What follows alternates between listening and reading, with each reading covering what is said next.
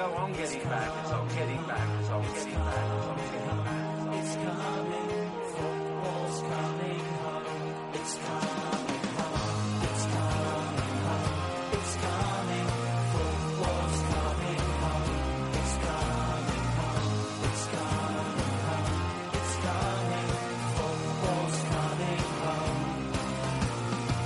Hola, ¿qué tal? Muy buenas a todos. Bienvenidos a Desde Impertinencia y Sucesión. Me acompaña en este programa del deportivismo, digamos que de estómago agradecido, dirían algunos, mm, mamadores, dirían otros, el siempre puntual a su cita con la difamación, Aldo Vázquez. ¿Qué tal, Aldo? Muy buenas.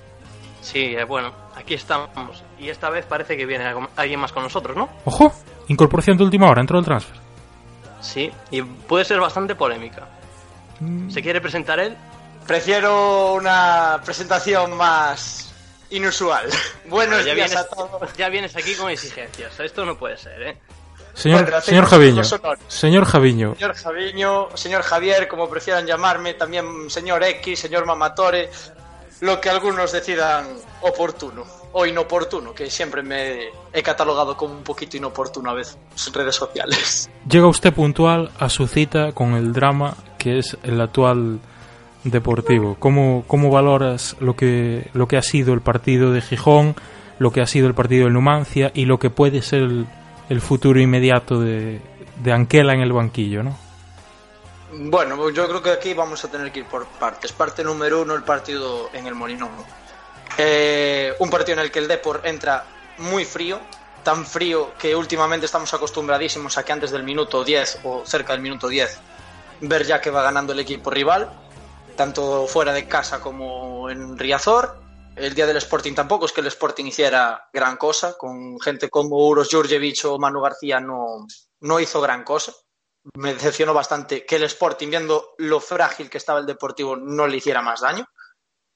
Y se sacó Yo creo un que le decepcionó más, más a ellos incluso, ¿eh? Sí.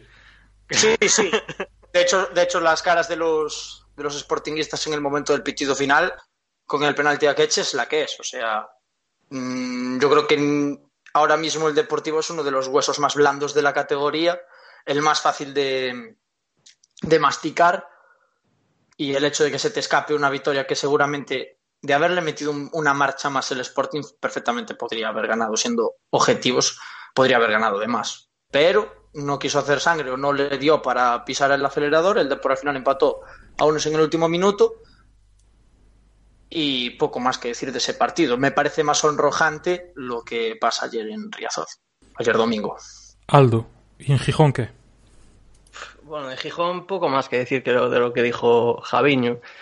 Eh, la verdad es que el resultado en sí al final eh, sí que leías en redes sociales que podía ser justo, que el Depor había mejorado un poco. Yo sigo sin ver que este Depor mejore en nada, sigo viendo un equipo que no tiene alma, que no tiene ideas de juego. Y al final lo único positivo que sacamos fue un empate que no vale de mucho en la situación actual en la que estamos y que es verdad que era un campo difícil y nos queda pues aún eh, pues ir a Cádiz, ir a Girona y demás y bueno, es siempre, puntuar en esos campos agradece pero la verdad es que la situación es lo que dice Javiño. Eh, vienes de empatar ahí, te viene después un rival como el Numancia, que es más asequible, y haces lo que hiciste, y entonces, bueno, pues poco más que decir.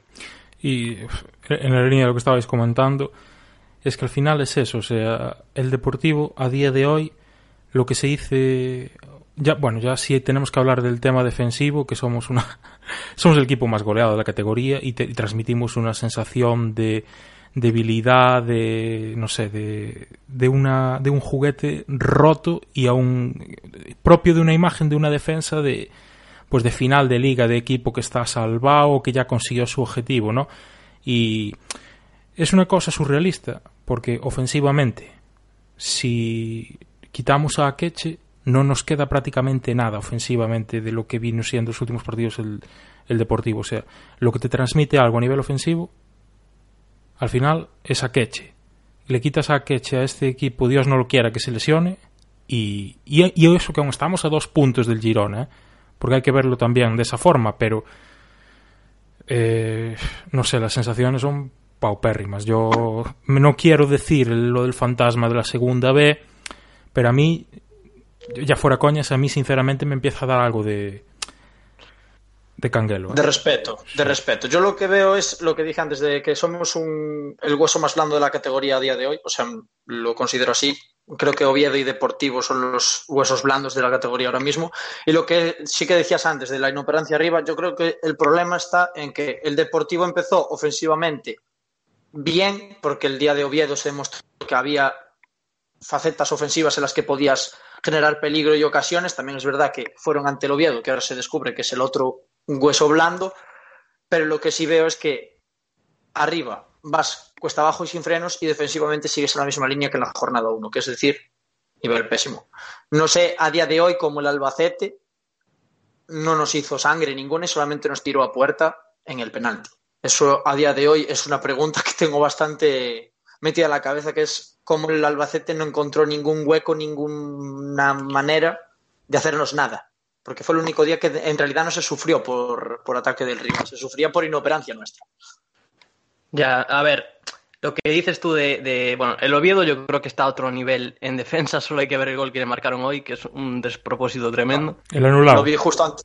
vi- no, no, no. El que le mete el Extremadura, que es un Sí. despropósito de rechaces. La para el portero, le da en la pierna al defensa, le da otro defensa, se le cuela entre las piernas al defensa y entra en la línea. O sea. Sí, tenéis que verlo porque, vamos, es... es No, no, no, yo, yo lo vi, yo lo vi y me parece uno de los Pero- goles más tontos que he visto en años. Pero bueno, de lo que comentáis eh, de Akeche, es verdad que Akeche es lógicamente el mejor de la temporada de lo que llevamos hasta ahora, pero sí que eh, realmente más de la mitad de los goles que hemos marcado han sido a balón parado. Al final es lo único que tenemos, porque a nivel de juego no, no tenemos nada, sea de córner, sea de penalti, sea de falta, es lo único que, que- estamos, que estamos teniendo y eso a mí me preocupa bastante. Después a nivel de defensa, yo creo que hay jugadores para, para jugar mejor, para ser más sólidos atrás. Es verdad que, por ejemplo, hay puestos como lateral derecho, que lo hemos comentado mil veces aquí, eh, que no vale. A mí ni Eneco ni David Simón me valen, pero sí que me sorprende mucho que un jugador como Lampropoulos, eh, que vino- venía de Grecia, que había jugado la Champions y demás, esté dando el nivel que está dando. Que venía por primera, ¿eh? No sé, es... claro, es que eso, eso es muy grave. ¿eh?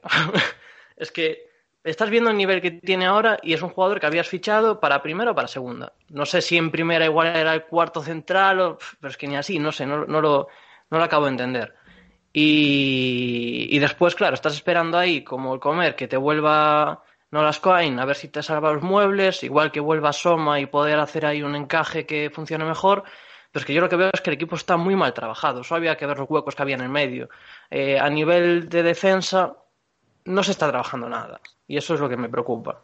Yo creo que el nivel es paupérrimo en toda la plantilla en general, debido a que lo que hemos comentado ya varias veces en este, en este audio, pues que no se trabaja nada. Es imposible que jugadores que vienen de primera, que vienen de jugar Champions, como es el caso de Lampropoulos, eh, que vienen de ser indiscutibles en otros equipos, como Salva Ruiz al principio en el Mallorca o así, de repente te generen todos estas dudas, estos vacíos en transiciones tanto ofensivas como defensivas. Yo creo que es más que de mérito también de los jugadores, obviamente, porque una vez el estado anímico y, y deportivo te lleva a esta situación, tampoco juegas como, como tienes que jugar, juegas mucho más tensionado, mucho más propenso a no quiero cometer errores y al final los acabas cometiendo por, esa, por ese bucle, esa bola de nieve. Y yo creo que el problema está en que si el equipo no está trabajado, es decir, la culpa del entrenador, no se puede tampoco valorar a un equipo, porque si dijéramos que el equipo está algo trabajado y sí, que se ven errores de bulto, pero es que el problema es que se ven errores de bulto en el minuto 1, en el minuto 15, en el minuto 45, minuto 90, y eso al final es lo que lastra, yo creo que incluso al propio jugador, mentalmente, ya no solamente deportivamente. Es que es tristísimo que lo que fue el, el gol de Obeng en la primera jornada, que parecía que iba a ser una anécdota de, vale, un despiste que remató solo, pero es que es una tónica. Es una tónica, se está repitiendo. Jugador que remata solo. La mayoría de los goles que nos están metiendo, está rematando solo el jugador que mete el gol. Solo. El en el 3-3, gravísimo, ¿eh? Se ven las imágenes de lo que es la acción previa a lo que es el centro y el remate, cuando va el jugador del Numancia a encarar para centrar y se ve que están solos. Hay otro aún en el segundo palo que está solo. Está el que va a rematar. O sea, es vergonzoso. O sea, en el minuto que es y, con el resultado que es. O sea, solo tienes que mantener un 3-1 un 3-1 tenías que mantener y no fuiste ni capaz de mantener un 3-2. Es que se veía venir que en el momento en que el Numancia te mete el 3-2, caía el 3-3. Era algo que se ve, se, ya se mascaba en el sentido de que cuando se, se marcó el 3-2 se produjo un silencio general, pero de silencio general de espérate que viene lo gordo. Y es eso, o sea, los tres goles de, de, ayer del Numancia, los tres son errores tan de bulto de la propia defensa que hay jugadores que se hacen pantallas a otros jugadores propios. Es decir, David Simón en el gol de primero le hace la pantalla a Bergantiños intentando tapar a un jugador del Numancia. En el segundo gol hay dos jugadores también cubriendo al mismo paisano y dejan que entre Délico Sede solo. Y en el tercero se produce otra vez la misma circunstancia, es decir, están Lambropoulos y Montero eh, sin cubrir a nadie, solamente tapando llegada y David Simón viendo cómo Scassi entra como perico por su casa y si nos fijamos aún más en la jugada, entra alguien más por detrás, un jugador de banda, no sé si sería o Yarzun o, otro jugador, pero que también entraba solo. Es decir, de haber fallado Scassi hubiese llegado el otro jugador seguramente también. A ver, es que esa jugada, yo vi muchas críticas a David Simón en la del 3-3, porque sí que se ve que va andando. No creo que tampoco sea su culpa, porque para mí el que tiene la culpa de ese gol es Vicente Gómez, que hace una mierda de espejo, no sé qué intenta ahí, que, que es lo que provoca la, la, segunda jugada y acaba en el centro. Sí que, a ver, no es la culpa de David Simón del gol, pero sí que eh, es que no, no, no está demostrando nada a nivel de defensa y esa falta de sangre igual para eh, intentar cubrir o lo que sea, pues sí que, sí que se nota mucho. Y del resto de lo que comentáis es que poco más que decir. Los goles que nos están metiendo son todos muy parecidos, eh, la mayor parte pues, son de centros y demás que remata a alguien completamente solo. Es un problema que ya se veía a principio de temporada, lo de las marcas. Yo es que no vi un equipo eh, llevar tan mal las marcas en defensa, siempre nos remata alguien solo. Y, y es eso, yo es que con, con Anquela lo que veo es que pasan las jornadas, el Depor sigue bajando, sigue eh, perdiendo puntos, pero no evoluciona nada, ni a nivel de juego, ni mejora en defensa, que en teoría Anquela era, ¿no? Ancelotti, que era ahí un perfil muy defensivo, pero eso no se está viendo, es justo lo contrario. Un dato que me llamó la atención, que me fui a mirar los goles que teníamos eh, al finalizar esta jornada, y en la jornada 42 de la pasada liga, todo lo que es previo al playoff, eh, estamos a 19 goles de igualar todos los goles encajados de la pasada temporada y acabamos de empezar.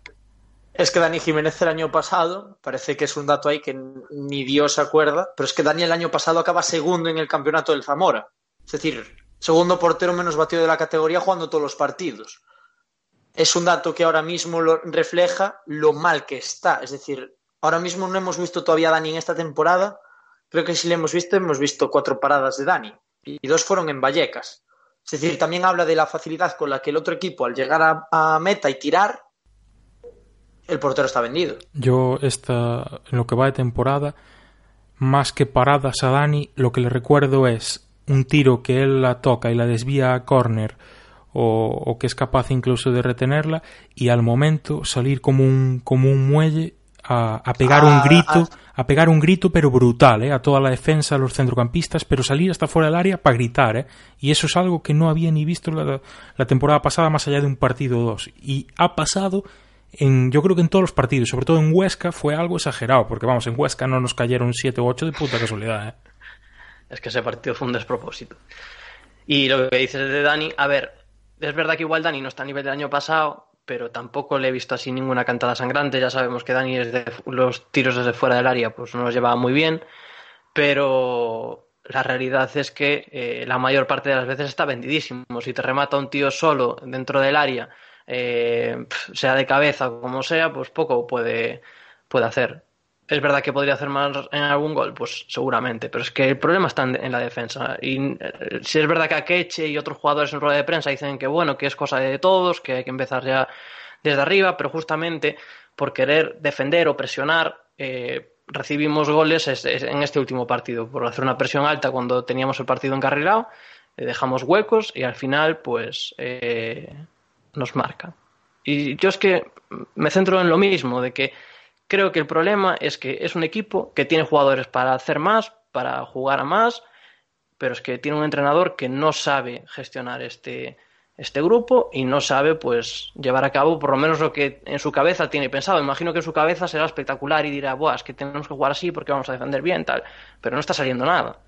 Da pena lo que se ve. Y este Depor, como sigue así, la verdad es que lo decía antes Cristian, no queremos hablar de un posible descenso a segunda B, pero la realidad es que, bueno, hoy no estamos en descenso, creo, porque al final empataron Extremadura y Oviedo, ¿no? Hmm. Pero al final empataron. Sí, metió Hostia, la, ley del ex. Hmm. la ley del ex. Joder. Pero bueno, que estamos ahí, ¿sabes? Y que estamos en la jornada 6 y pasan las jornadas y... No me gustaría, pues con la tontería esto de que estamos comentando muchas veces, aunque la gana en Cádiz, por ejemplo, le empiezan a dar rédito otra vez, o sea, eh, pues a ver si se queda un mes más y de repente nos metemos en una dinámica eh, muy mala otra vez, estamos de colistas o lo que sea, ahí cambiamos de entrenador, miedo da quien pueda venir porque se están hablando de nombres que asustan y no sé, cuesta ser positivos este año. El partido de el partido contra el Numancia, cuando íbamos 3-1 y, y tal, a mí me estaba teniendo una reminiscencia a partido de Pepe Mel eh, de por Getafe 2-1 previo a cese contra, contra el Girona porque yo creo sinceramente que a Anquela, como pierdan Cádiz, lo echan.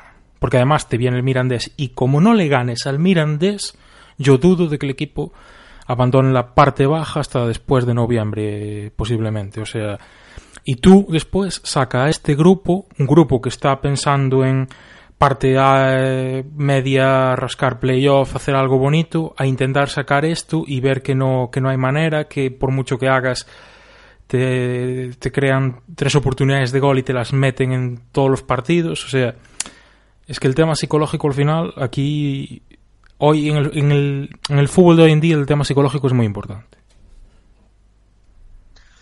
A mí es que lo que me da miedo en realidad es lo que dices tú, que la mítica, de ahora ganamos en Cádiz, porque encima el Cádiz va a llegar con bastantes bajas para raíz de las expulsiones que ha sufrido en, en el campo de Santo Domingo en Alcorcón.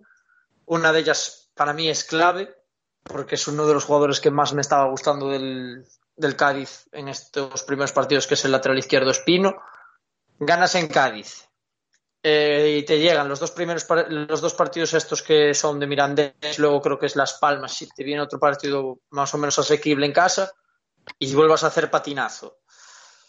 Entonces, al final, obviamente, como deportivistas, todos queremos ganar cuantos más ganaremos mejor, pero a veces no sabes si es mejor ganar este partido y ver qué pasa o si ya, pues eso, más o menos pedir que no se gane, por así decirlo, en Cádiz. Tampoco te estoy diciendo palmar, pero te estoy hablando de empatar.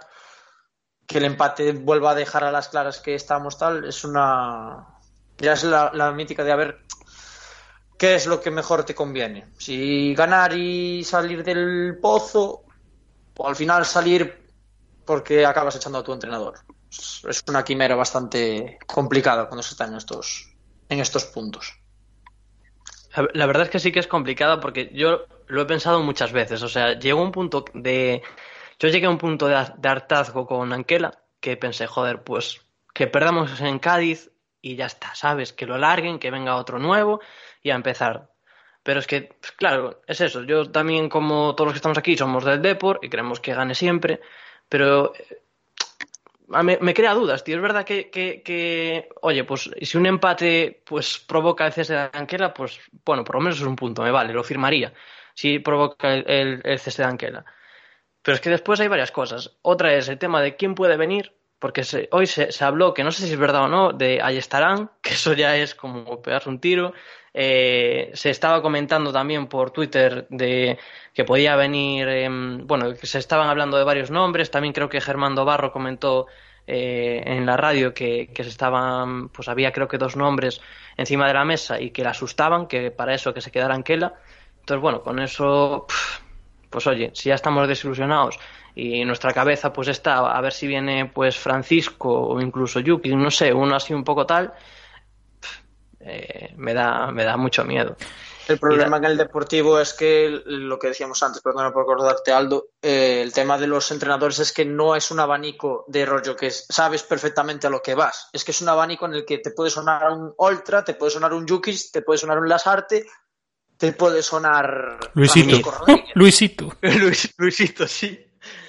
Sí, también era una, es una de las opciones que, que también vi por ahí, por, creo que lo vi por redes sociales, de gente diciendo que por lo menos subieran a Luisito mientras tanto y que luego lo volvieran a bajar. Pero bueno, después de lo que le hicimos a Parralo, a mí hasta subir gente del filial me da, me da hasta escalofríos, porque al final el Fabril ahora mismo está funcionando y tampoco quiero tocarlo, porque ya lo tocamos el año que estuvimos en Segunda B y al final perdimos a un buen entrenador que sí que tenía, para mí yo creo que tenía mimbres y tenía futuro para un proyecto desde cero y lo perdimos por culpa de subirlo antes de tiempo a un equipo que al final, pues eso, que manda narices, pero defendía mejor el deporte del descenso que este deporte de Anquel. Y luego el deporte del descenso, si no es por los porteros, igual era otra cosa. O sea, no, decir... no, la realidad es que si no es por la portería que el año, que eso sí que hay que decírselo a Pepe Mel, Pepe Mel tenía razón. Pepe Mel estuvo durante todo el verano diciendo necesito un portero, necesito un portero. Luego al final le trajeron a Panty y dijo, bueno, pues habrá que tirar con esto. Y uf, es que al final lo que es lo de siempre. O sea, o tenemos problemas en el portero, tenemos problemas en el lateral izquierdo, problemas en el lateral derecho. Al final cubres las posiciones de un año para otro en X sitios, pero siempre te va a quedar coja una. O porque no la has mejorado o porque al final se queda ya tocada de antes.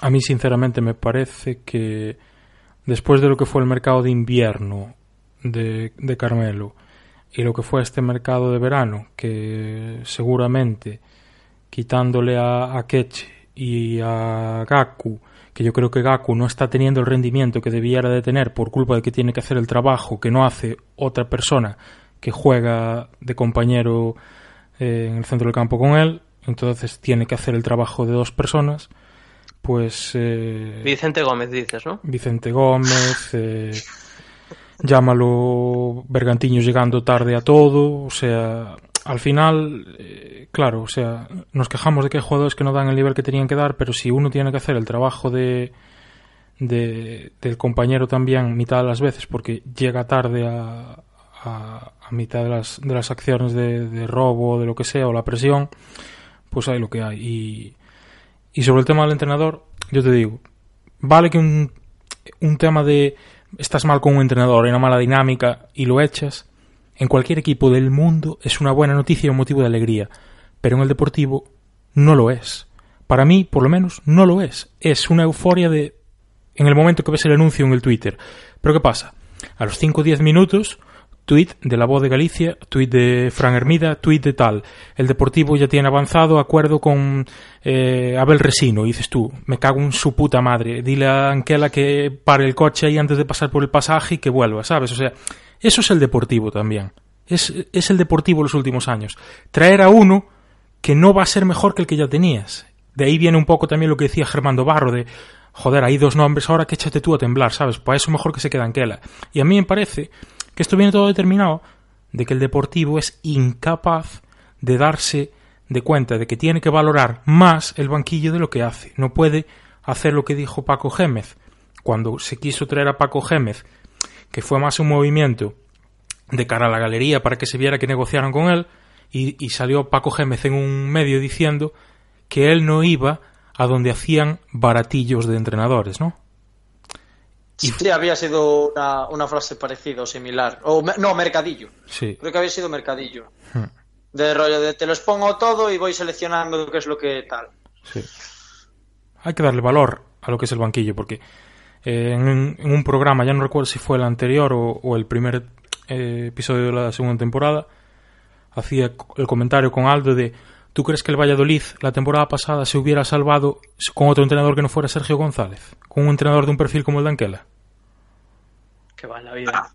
Imposible. Que va. Además, aparte se salva ya porque es un entrenador que precisamente los coge en playoff y los coge como les hace coger oxígeno otra vez, los vuelve a enganchar en el playoff. Es el equipo que, además, me acordaré perfectamente, llegó con 50 pulmones más de los que tenía en la categoría y el año pasado siendo el presupuesto más bajo, este año creo que vuelve a ser, no sé si es el, el segundo más bajo, creo que solamente está por debajo el Mallorca, y se está viendo que el Valladolid, el día del Bernabéu, perfectamente pudo ganar, le dejó un buen recadito al Betis también, es decir, es un equipo que está muy compenetrado, es un- son piezas que sí, que igual te van un poquito más justas para primera, sí, pero te compiten todos los partidos, están trabajados desde atrás, porque además es la importancia, que eso sí que hay que decirlo también de cuando estábamos con Fernando Vázquez, lo primero al final en esto del fútbol es que si arriba no lo tienes muy claro, lo que tienes que tener claro antes que nada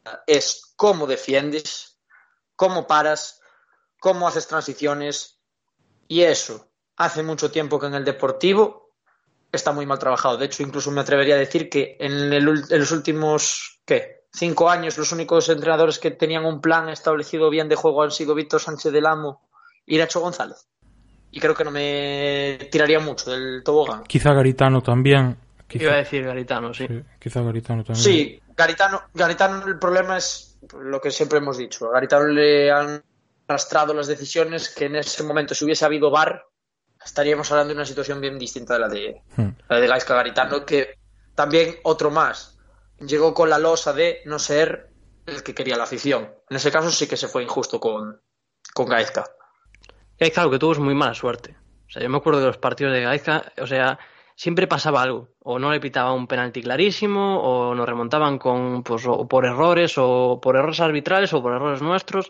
O sea, era una cosa de, de locos.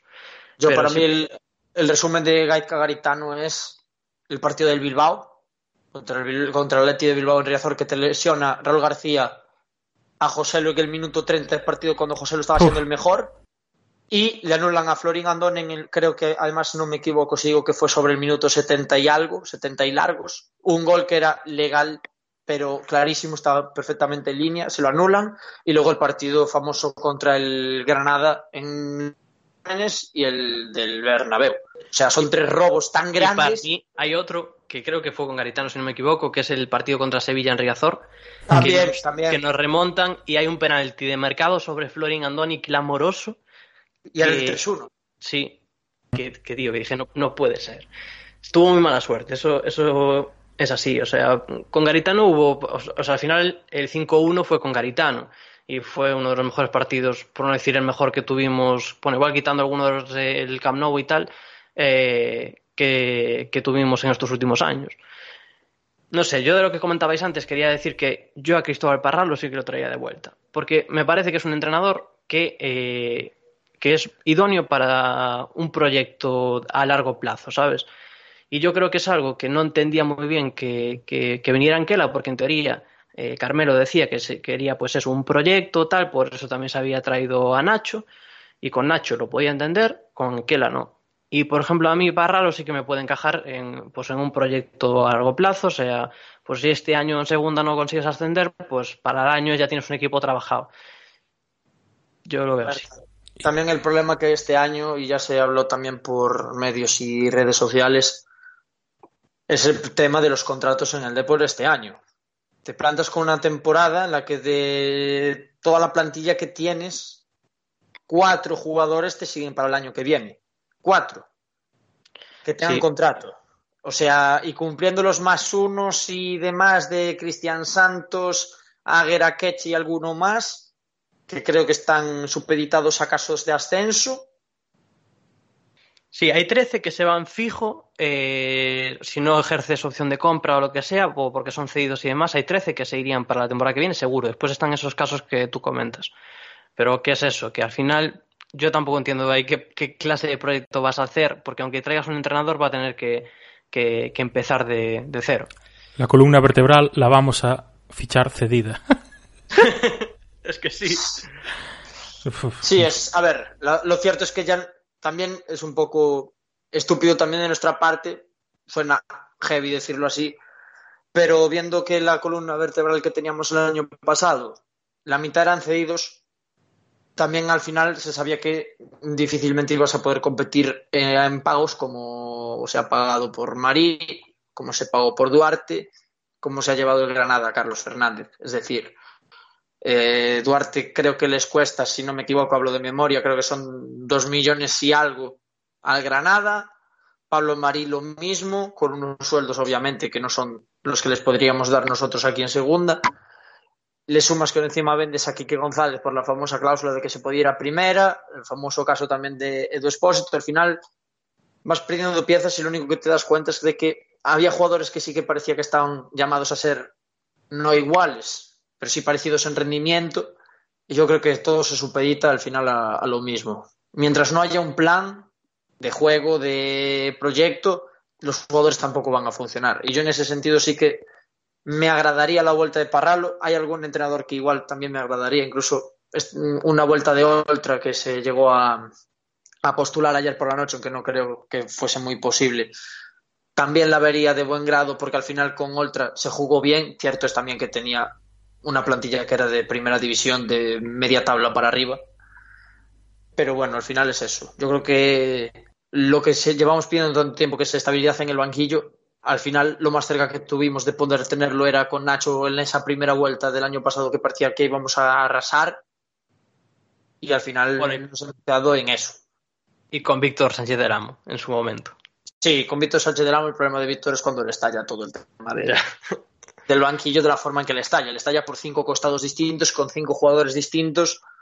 Eso no había ni por dónde ni por dónde pillarle. El problema optó otra vez, como dijimos antes, en lugar de darle prioridad a la figura del entrenador, se le dio prioridad mm, al jugador. Que al final, por una razón o por otra, fíjate las circunstancias, unos años después están todos los que estaban ahí metidos en ese bucle están todos en segunda, entrenador y jugadores. Y uno de ellos está retirado, que es Albert Lopo. Y sobre el tema de, bueno, evidentemente tiene que haber un responsable de la deriva de- deportiva del equipo, que en este caso es una responsabilidad compartida, ¿no? Y no sé qué opináis vosotros dos de, del tema de que evidentemente Anquela, bueno, aquí los tres estamos de acuerdo que Anquela se lo hay que ventilar, pero ya. El Sí, problema es sí. el problema es quien viene, claro, pero el, el responsable de un fichaje como el de Anquela, que no hubo, yo creo que no hubo una sola persona que cuando sonó el rumor de que fuera a venir se alegrara o dijera es el entrenador que necesitábamos. No recuerdo tanto rechazo unánime a un entrenador como ese ni con Garitano. O sea, una cosa de locos, ¿no? Como diría Pedro Iglesias. Pero al final, claro, le vamos a dar la responsabilidad otra vez a Carmelo el Pozo de elegir el sustituto del entrenador que él ha traído, que ya se sabía de primeras que difícilmente podía salir bien.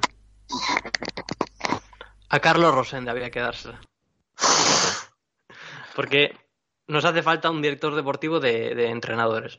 Yo la, yo la verdad... Y de que, porteros. eh, y de porteros también. Es que al final nos está pasando un poco con los entrenadores, con lo que nos pasó en la portería durante tantos años. No le dimos la importancia que, que merecía. Nos parecía un puesto secundario que estaba ahí y al final traíamos pues lo primero que nos pasaba o que era más barato y demás y, siempre nos pasaba lo mismo. Y, y con los entrenadores es lo que nos está pasando ahora, o la sensación que da, vamos. Yo con Carmelo, eh, al principio, es que me descoloca mucho Carmelo, porque te hace fichajes muy buenos, como el de Akeche, el de Gaku, el año pasado te hizo varios muy buenos, y al final, por ejemplo, en el mercado de verano se hizo una plantilla muy compensada, pero es que después hace cosas como el final de mercado de este año, que empezó a traer a gente random eh, a última hora, con una que la plantilla asustaba en el último día de mercado, porque decías que está coja por todos lados. Y al final te trajo a cinco jugadores el último día, varios, pues oye, pues parece que pueden rendir muy bien. Bonjejo parece que, que, que es un muy buen fichaje, Montero aún le falta, pero bueno, a ver, porque está decepcionando un poco, pero parece buen fichaje, pero después viene Jovanovic, viene Beto da Silva, que no lo conocía ni en su casa, eh, y vino alguien más que no me acuerdo. Ah, y Salva Ruiz, que bueno, que, que ese también es, buen fichaje. Pero bueno, eso, que lo dejo todo para última hora. Y después, el mercado de invierno del año pasado es un atentado, o sea, sabiendo las carencias también que teníamos en, en esa etapa de la liga, eh, lo que pasó ahí, que parece que dejaste todo a ver si venía Gaku y como no vino, pues pasaste y al final vino Víctor Silva y no sé. Entonces yo por mí, eh, yo tengo claro de que hace falta un cambio ahí, ahí también porque al final lo que dijimos también antes, no hay proyecto de cada año que viene, no está acertando para nada en los entrenadores, en los jugadores. es verdad que te hace dos, tres buenos fichajes, pero el resto es muy cuestionable. Entonces, bueno, yo por mi parte sí que prescindiría de él. Yo en el tema de Carmelo incluso hasta creo recordar, creo que hablo de memoria, pero no sé si incluso acabará contrato a final de este curso. Lo cual me llevaría mucho a pensar el por qué no se ha fichado a gente de, con, con contratos más largos. En el sentido de que del mismo modo que ahora apenas que creo que ni es que apenas es que no queda nadie de la etapa de Barral, aparte de, de si no me equivoco. Creo que no. Pero es del mismo modo que igual tenemos ese, ese momento de déficit de plantilla en tema de contratos, pues igual también puede ir eh, derivado de que el señor Carmelo del Pozo pues acabe contrato. En ese sentido tampoco es que me pareciese raro que si acabase contrato los contratos estuviesen hechos también de esa manera, en el sentido de que el siguiente que venga que no se que no se encuentre con un berenjenal y de ahí también entendería las palabras de Carmelo del Pozo de que él se preocupa más de el pre- se preocupa del, más que del futuro que, que otros. Hay muchas cosas a analizar. Yo ahora mismo al que veo culpable, y mira que se- y lo sabes los dos que he sido siempre defensor del trabajo porque soy de los que defienden que la gente trabaje y luego valorar, obviamente, sin a toro pasado todos somos muy listos, pero creo que es la, el modelo a seguir, que primero quien trabaja y una vez se equivoca, decir, pues mira, se le dio esa, esa oportunidad, ese chance y no ha sido así. Yo creo que ahora mismo sí, el culpable es Carmelo del Pozo, en el sentido de que eh, tras a un entrenador que es- ves, y lo ves, porque ya dijo alguna vez en rueda de prensa que a veces ve Twitter y movidas así, porque lo hace tal. Si ves que la afición está en contra del fichaje de un mm, de alguien que vas a traer desde el primer día, la losa que tenía Martí famosa de menos tres, y ya la dijimos tanto Cristian como, eh, como Aldo, la dije también yo, ahora mismo con Anquelas que esa losa es de menos 30. Entonces, ahora mismo lo ideal sería que se acertase con el puesto del entrenador y a raíz de ahí intentar salvar, ya no digo el objetivo, porque obviamente llegar al objetivo de rascar playoff ahora mismo pues nos queda un poquito lejos en cuanto a miras por cómo está yendo el equipo, pero hay que, hay que acertar. Y una vez aciertes, lo que venga después, que sea con analizando perfectamente la situación, de decir, pues mira, estuvimos aquí, estuvimos aquí tal, hay que traer esto también. Entonces, ahora mismo para mí culpa de director de técnico y de entrenador. La situación de ahora yo creo que es esa. No pongo tampoco el, el ojo en Paco Zas porque al final Paco Zas ya dijo desde el principio que toda la dirección deportiva quedaba a cargo del director deportivo. Razón más que evidente, aunque parece raro porque en Coruña hasta hace no, muy, no mucho no teníamos esa figura de director deportivo que no fuese el presidente. Antes ejercía de eso señor Augusto César Lendoiro. Aunque tuviese a, a Moar y demás personal trabajando, no había una figura de director deportivo como tal. Y a Petón, que le pedía consejo, ¿no? De los jugadores que iba a fichar. ¿Mm? Sí, creo que esa fue, pero eso no sé si fuera ya en la época última, en la época de, de 2010 para adelante, ya cuando la situación económica del deportivo ya está bastante, bastante trastocada. Decías tú que no veías a lo mejor tan responsable a Zas de esto, pero hombre, yo no le voy a decir que es eh, mayor responsabilidad de Zas que de Carmelo, porque evidentemente quien lleva la gestión deportiva es Carmelo del Pozo. Pero hubo unas elecciones, hubo un proceso, dijiste que querías apostar por la continuidad del trabajo de Sí, sí, Carmelo, ahí- que eso ya venía, ya. venía supeditado del trabajo que se había visto que había hecho en el mercado de invierno, que fue desprenderse de un jugador que liberaba un- una gran cantidad de masa salarial y que tenía, tenía su importancia, aunque no se trascendiera en goles o, o lo que queramos decir, ¿no? Pero eh, tú no puedes ir solo por un jugador como Gaku y no tener un plan B.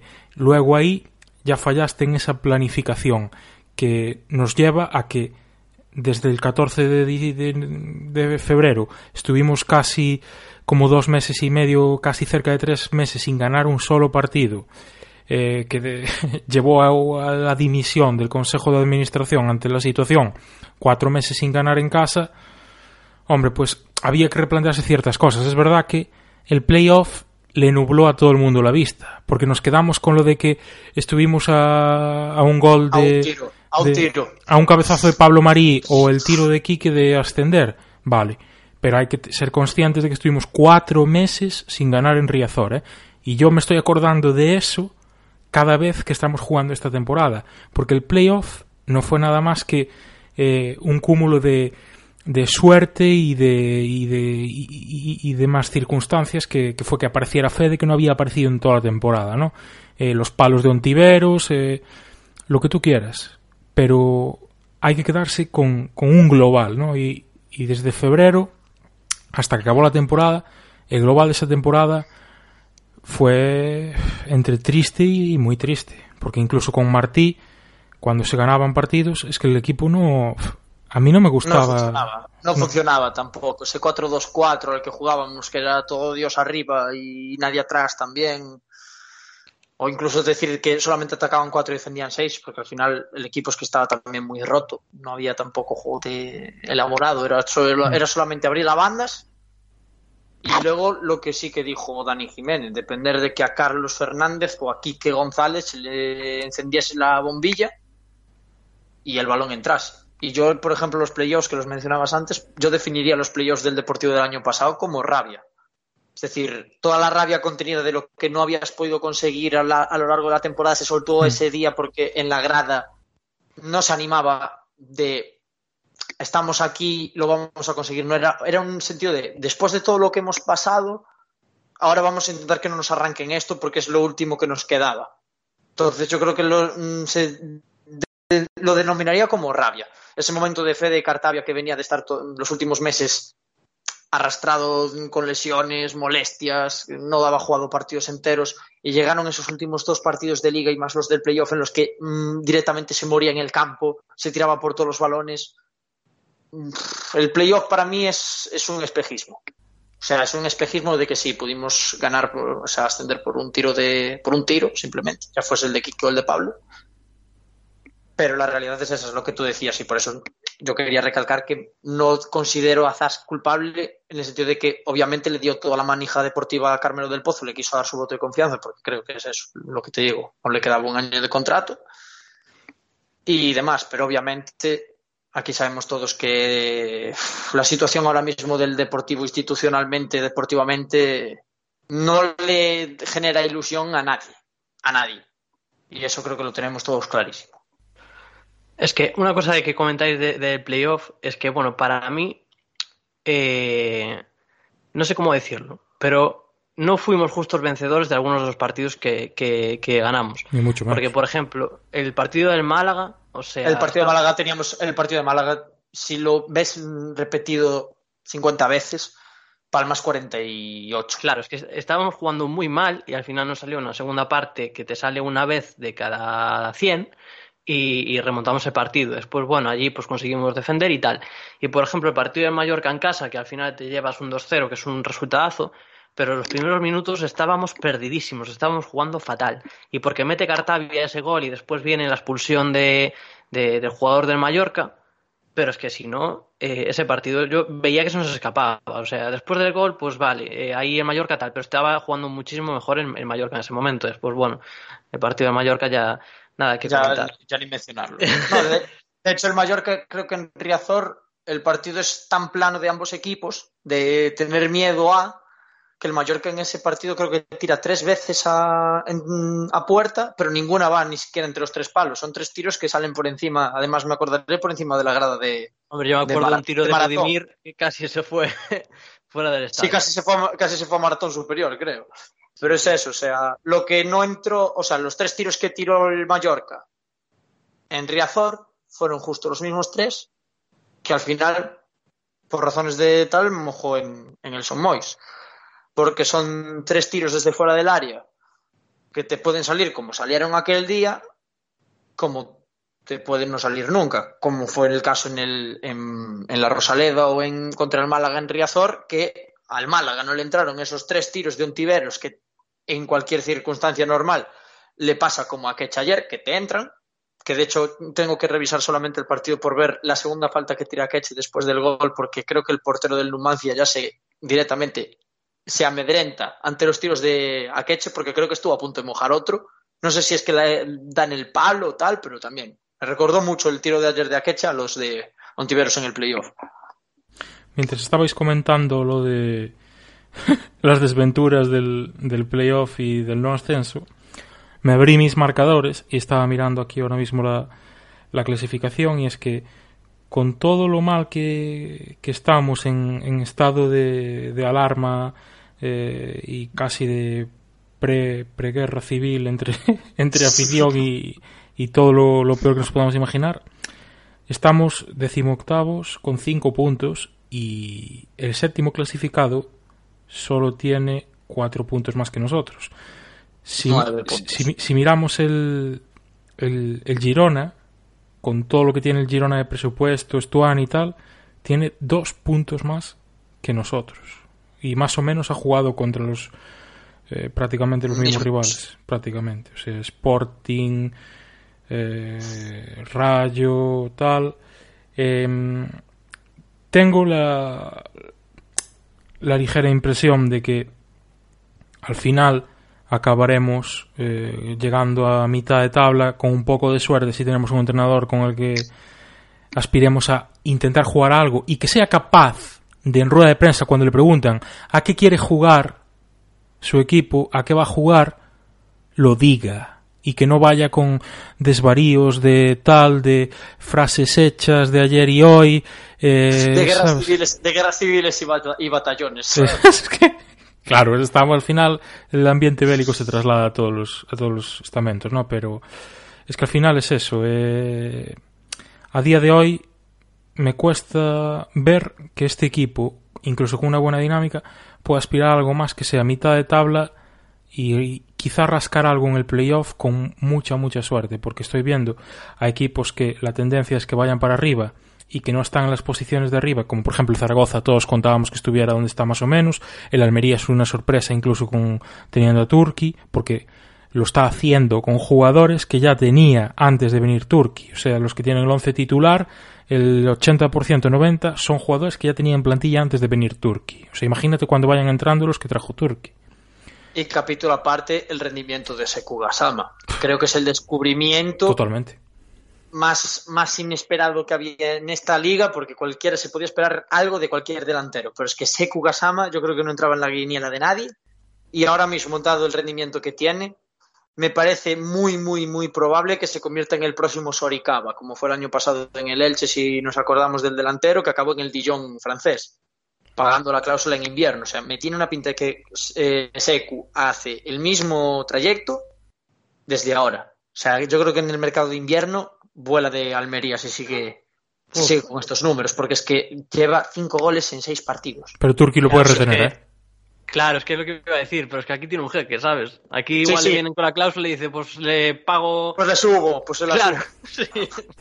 Hombre, con, con opciones de compra de 6 millones y pagos de 10 y, similares, pues obviamente lo de el Almería seguramente si ve que ese Kugasama puede volar rápidamente. Yo creo que Turki dice, espera, que ponemos un Audi menos en cada partido en el juego de los Mediterráneos y le subimos la cláusula a la Pantera.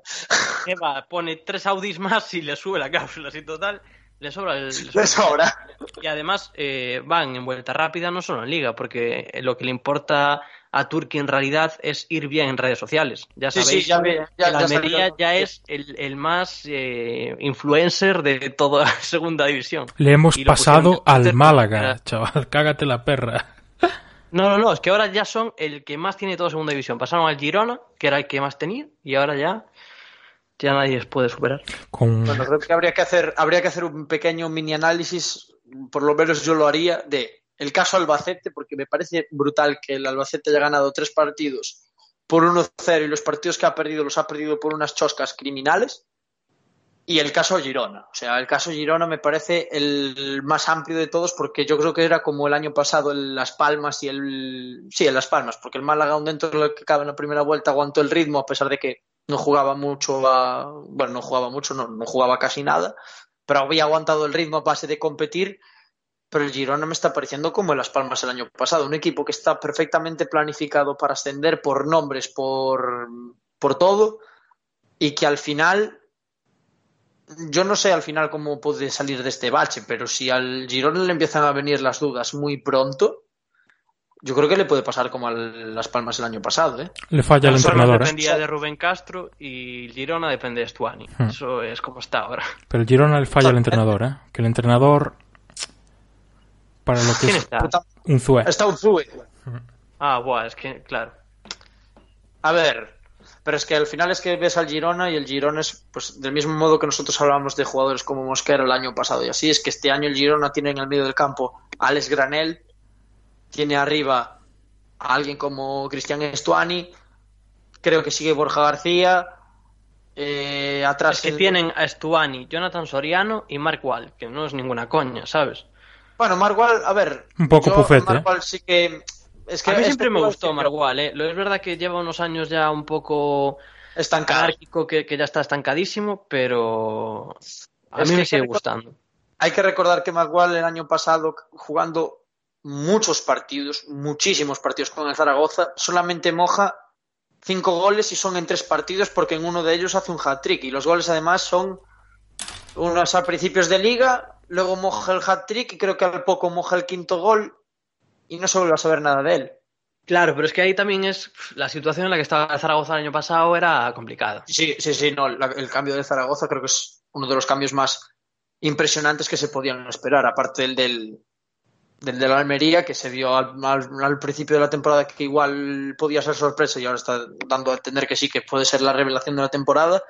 También la otra revelación de la temporada es el Zaragoza, que después de siete años en segunda, dando bandazos, igual ha encontrado ya el timón y con, y con jugadores que al final el año pasado habían mm, sido buenos, pero tampoco habían destacado tanto. Luis Suárez el año pasado había dejado cositas muy interesantes en el Nastic de Tarragona, de hecho nos moja en, en Riazor, bueno, no, da la asistencia él en Riazor al famoso empate que nos había hecho el Nastic en los últimos minutos en Riazor el año pasado. Y en cambio, este año en el Zaragoza es que parece el triple de futbolista de lo que se podía intuir el año pasado. O sea, el crecimiento deportivo de Zaragoza a raíz de vender simplemente a Pep Biel es impresionante. Y nosotros hemos vendido a Kike González y a Edu Espósito y...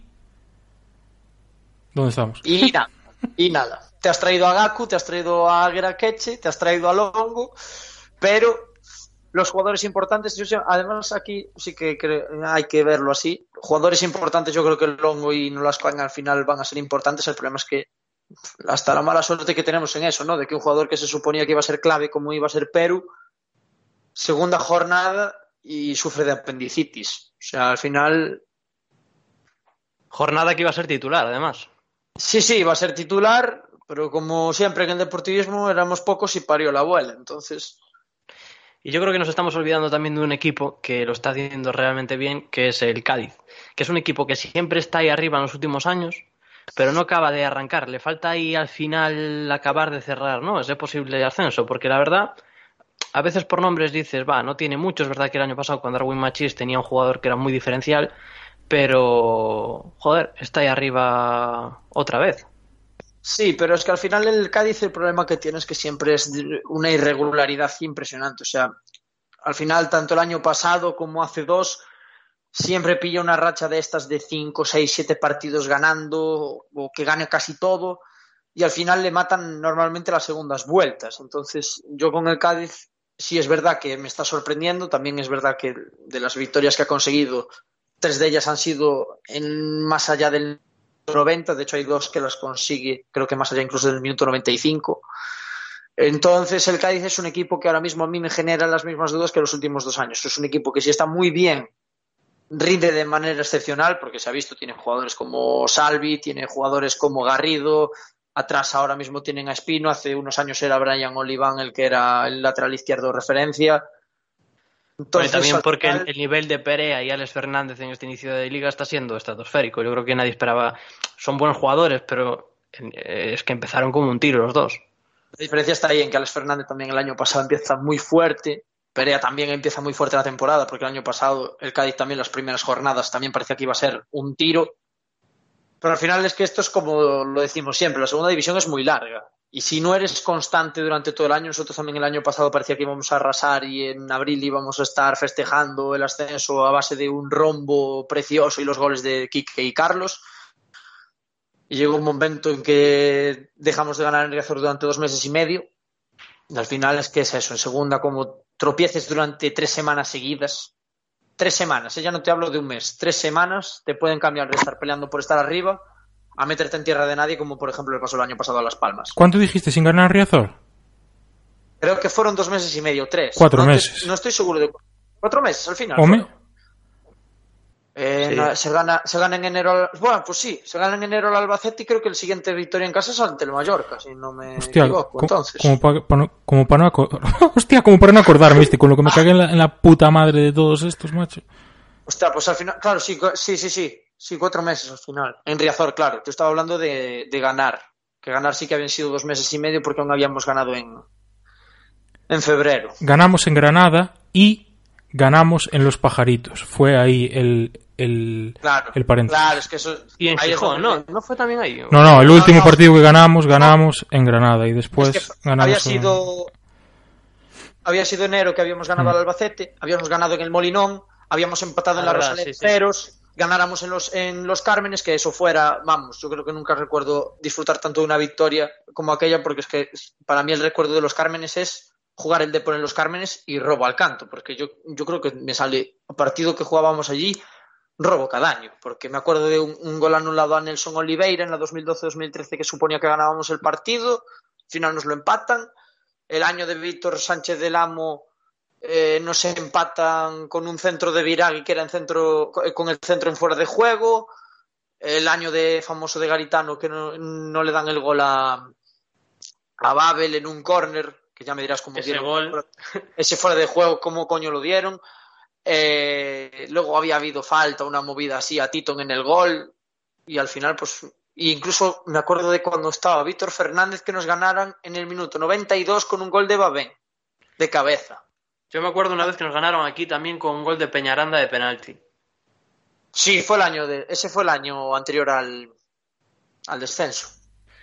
De Granada nunca se nos dio allí, muy allá, pero bueno. No, no, ni allí ni, allí, ni en Riazor. O sea, eso. De hecho, el año pasado le ganas los dos partidos a Granada, que llevaba sin hacerlo desde los años 40, una cosa así, que no le ganabas a Granada los dos partidos, una cosa así. O sea, es- Bueno. lo nuestro con el Granada era ya de, Es que- de, de- de récord. Es que lo de lo del más coruñeses y menos portugueses y la dimisión de Domingos Paciencia fue después de jugar contra el Granada, ¿eh? Que nos ganan 0-3 después de que Galo y Siqueira se peleasen por un penalti en el minuto 90 y algo, cuando ya ganaban 2-0 y se pelearon por un penalti también, ¿cierto? Pero bueno, o sea, Pues, ahora mismo eh, yo te digo una cosa. eh, ya podemos hacer lo que queramos de, de hablar de, de que Anquela fuera, esto, lo otro, y al final ya más o menos vamos a saber por dónde, ya sabemos por dónde van a ir los tiros, ¿eh? Van a echar a Anquela porque en, en Cádiz no vas a ganar, con suerte empatas o pierdes dando vergüenza, que era más o menos el escenario para Gijón y para Cádiz es el que mismo. todos nos esperábamos. Claro. Sí. ¿Y ahora qué? ¿Qué va a pasar? Van a echar a Anquela y el entrenador que va a venir no le va a gustar a nadie. Pero es que o sea, es previsible. Esto es el deportivo, ¿eh? que no es eh, Disney, ¿sabes? O sea, es previsible. Es previsible. Y ya me estoy cagando en la, la madre de alguien preventivamente porque es que ya me lo estoy viendo venir. Yo es que mm, me genera mucha expecta o sea, me genera expectativas ver qué nombres vio Germando Barro para decir que para que venga esa gente mejor se quede Anquela. Creo que no Eso los es lo dijo, que ¿eh? a mí, Sandoval y Lucas Alcaraz. uff, Que son los que comentamos aquí Cristian y yo el otro día. No sé, es, es- es que, es que hay varios que, que asustan. Uf. Es lo que Es decía yo- Cristian antes también. Abel Resino, es que te pones a pensar y A ver, es que yo, por ejemplo, porque siempre soy, soy de género optimista, estúpido de mí, y entonces pues me pongo a pensar en, en entrenadores, pues como dije antes, Holtra, un Jukic, o incluso un Lasarte, que hasta te digo yo que Lasarte no es que igual tenga métodos mucho más modernos que los de Anquela, pero te digo yo que con Lasarte este equipo se mata a defender aunque sea. ¿eh? También te digo, peor yo creo que, salvo en los casos de Sandoval y Alcaraz, peor tampoco se puede hacer. O sea, salvo casos de Sandoval y Alcaraz, que al final son gente que, mira, siempre lejos de mi estadio, por razones de resultados, eh, evidentemente, porque un Anquela aún tenía un pase que podías decir, bueno, metió al play, en playoff al Huesca y al Alcorcón, pero es que... Joder, que tú ponte que echas a Anquela, eh, estás en puestos de descenso y la ilusión la vas a dar trayendo a Sandoval. Es que yo creo que hay una pitada ya. El porrillero. El siguiente Bueno. día Riazor. Os, os digo una cosa, LM López Muñiz, ¿eh? Hombre, es que ese yo creo que es el amor platónico de Carmelo y ese perfectamente puede venir. Y, y las artes que comentabas a mí me encaja un poco en lo que busca eh, Carmelo para segunda, ¿no? Es un perfil más defensivo. Pero sí, Muñiz está claro de que por lo menos si echan Anquelas, ya una llamadita le va a hacer. Después. Yo prefiero a Martín Lasarte mil veces más que a, que a lo que pasa siempre que hay esto, lo de traer a Fernando Vázquez. Yo eso sí que vamos, o sea, a alguien que se quiera cargar a, a alguien que se quiera cargar a Anquela y diga que la solución es traer a Fernando Vázquez, es que no, lo, es que yo no lo veo, o sea, y con todo el respeto para Fernando Vázquez, porque con una plantilla de mierda, con una plantilla de de que hoy De canterano. bueno, pero yo no iba por los canteranos precisamente, Javi, Rudy Cachicote, Ah, no, sí, Arizmendi, Núñez. plantilla- era una eh, plantilla que tenía de presupuesto. por favor. Aún, aún lo oí el otro día. Tienen 4 millones de presupuesto esa plantilla. Es que esa O sea, con plantilla, hoy no, no sería Julio, ni 5 ni 6 eran primeros de Julio, segunda B. Lux, es que eran Lu- Lux, Julio, Insua y Borja Bastón. Juan Domínguez. Esos cinco tíos fueron los que te, levantaron más o menos durante la primera vuelta. Luego, a ver, yo por ejemplo, Fernando Vázquez todos les, hemos les tenemos cierto cariño por el hecho de que fue el último entrenador con el que ascendimos y esa primera vuelta. Pero yo también te digo, yo me acuerdo de ver a Riazor que después del mercado invernal pedía la cabeza de Fernando Vázquez. Porque un equipo en el que le habían metido a Ifrán, a Toché, a Salomao, que desgraciadamente Salomao se había lesionado de cruzado y por eso llegó Ifrán, Sissoko y Ravelo, que parece que tal que Ravelo era malo, pero Ravelo aún hizo bastante en aquel equipo. Cuando el- ese equipo sí que tenía que haber funcionado, se le quedó un poquito, un poquito largo. Porque de hecho muchos pensábamos que no ascendíamos. Porque yo me acordaré toda la vida de que a los últimos cinco partidos creo que habíamos ganado uno o dos. Y si no me fallan las cuentas. De hecho, estu- podíamos haber ascendido en Soria contra el Numancia y nos gana el, el Numancia 2-1 aquel partido. En el minuto 90 o una cosa así. O 80 y largos. Yo solo sé que tengo Eh, que, que podías ascender. yo solo, es- solo sé que tengo el recuerdo de lo que es el Mallorca de Fernando Vázquez, que se salva al Trantran de aquella forma eh, de bajar segunda B, empieza la siguiente temporada y ya lo deja, si no es en descenso, muy cerca del descenso, y un equipo que daba pena verlo jugar. Entonces, eh, no sé, yo creo que el que pide a Fernando Vázquez también es un poco la misma persona que cuando está en Riazor canta lo del échale huevos, de por échale huevos, y piensa que el Depor no gana porque no le echa huevos o porque no le pone intensidad. El Numancia nos pasa por encima, pero nos pasa literalmente por encima, no nos pasa con huevos ni con intensidad, nos pasa porque están tocando bien la pelota, porque nos están metiendo un meneo que eso manda cojones. ¿eh? En Riazor, 75% de posesión y nos estaban burreando con la pelota. ¿Eso fue, fue huevos, fue cojones, fue intensidad? No. Eso fue saber estar en un campo de fútbol y saber lo que tienes que hacer en el campo de fútbol. Efectivamente. Exactamente. O sea, no hay, no hay más intri. En el fútbol, al final, este deporte, yo siempre lo digo, es un deporte muy sencillo. Y hay una- un ejemplo clarísimo del pasado fin de semana. El Norwich City le gana al, al Manchester City tocando la bola, jugando, jugando rápido, jugando a, a un toque, dos toques, y le gana 3-2. O sea, no me puede vender nadie que en el fútbol un equipo no puede jugar bien. Porque se puede. Eso sí, no puedes, no puedes jugar bien de la noche a la mañana, obviamente. No, no te levantas un día, eres trenquísimo y al día siguiente te conviertes en el dios del balón o y siendo un Oliver Atom que te puedes ir de 10 paisanos, tirar desde fuera del área y marcarte una chilena en el rebote del larguero. Pero cualquier equipo, cualquier equipo te puede jugar bien al fútbol y, de la ma- y lo demostró. Lo dicho, el Norwich City jugando contra el City o el Numancia ayer en Riazor. Es un Es equipo que que, llega al balón Numancia, no o sea, los primeros minutos los jugó realmente bien y tampoco veías por plantilla que tuviera grandes nombres, pero al final tú si tienes un, e- un equipo poco trabajado, lo que haces es empeorar a tus jugadores. Y- Exactamente. Y, al contrario, o sea, si tienes un equipo muy bien trabajado, mejoras a jugadores que igual tienen pues más carencias a la hora de crear y tal, pero si están bien acompañados, ofrecen los jugadores y demás, pues puedes hacer algo. Y en Numancia, pues eh, lo demostró. O sea, sobre todo en- los primeros minutos que no la olimos y daba vergüenza vernos. Bueno, y eso sumado a que el Deportivo en este año, lo de los balones divididos, que tanta importancia se le dio en pretemporada, de que a los balones divididos había que ir a por todas, había que ir a por todas, yo de momento sigo esperando el momento en el que en un balón dividido ganemos nosotros el balón. Porque es que a día de hoy creo que solamente ganamos los balones divididos ante el Oviedo, que precisamente tiene dos puntos. O sea, solamente le has ganado los balones al que es el colista de la categoría.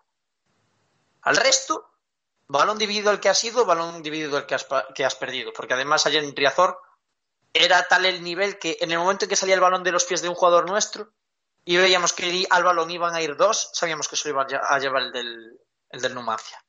Y creo que lo sabíamos todos. Y ese es el nivel que llega un momento en que te da pena.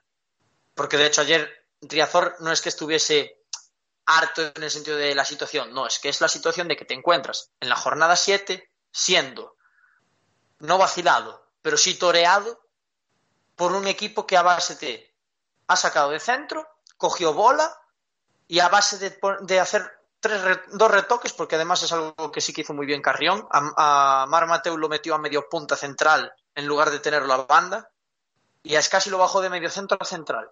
Con esos dos cambios que ha hecho Luis Carrión de esta temporada del Numancia, ha conseguido que su equipo sea uno de los que mejor juegue a fútbol y mira que todos tenemos de siempre ese predicho de que el, Numancia juega patadón. Y ver cómo jugó ayer el fútbol en Riazor es de las veces que dices, es que te están toreando de una manera abusiva. Porque no sé, no sé cuánta posesión fue, pero si fuera ese, 20 ese 75%, me creo perfectamente que fuese un 75 o un 80% de posesión del club de Soria. No, la verdad es que yo creo que ya hemos comentado un poco de todo, porque hemos comentado desde el playoff del año pasado, los posibles entrenadores, los dos partidos. Vale. Yo la verdad no tengo más que decir. Próximos partidos del Depor. Cádiz Depor, Depor Mirandés, Girona Depor, Depor Almería, Las Palmas Depor y Depor Santander, ¿no? Málaga. Eso es hasta la jornada. Y luego Santander. Exactamente. Y luego Santander. Y luego Fuenlabrada. Tenemos dos fuera seguidos. Vaya montañita rusa la que nos viene ahora, ¿eh? El Turmalet. Yo de esos partidos Uf. solo confío, solo confío, solo confío en puntuar el día del Mirandés. ¿eh? Es que, repite, repite, después de Mirandés, Girona, Almería viene y vamos a Las Palmas. Y después Málaga, ¿no? ¿Cómo era? Después viene el y Málaga. después Málaga y después, y después Santander. Sí. O sea, son cuatro partidos fuera y dos en casa. Y ahora está ganando Las Palmas y nos acaban de meter a nosotros en descenso.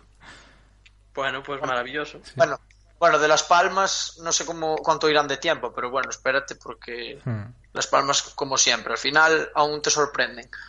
Que últimamente están también muy de dar sorpresas a su, a su afición. Pero yo te digo, o sea, lo que se viene ahora, ahora mismo, si estamos con Anquela en- de entrenador y siendo muy optimista, es que te veo dos puntos. Dos puntos, como mucho. ¿eh? Y estoy siendo optimista. Y como mucho, a no ser que ganes al Mirandés, cuatro.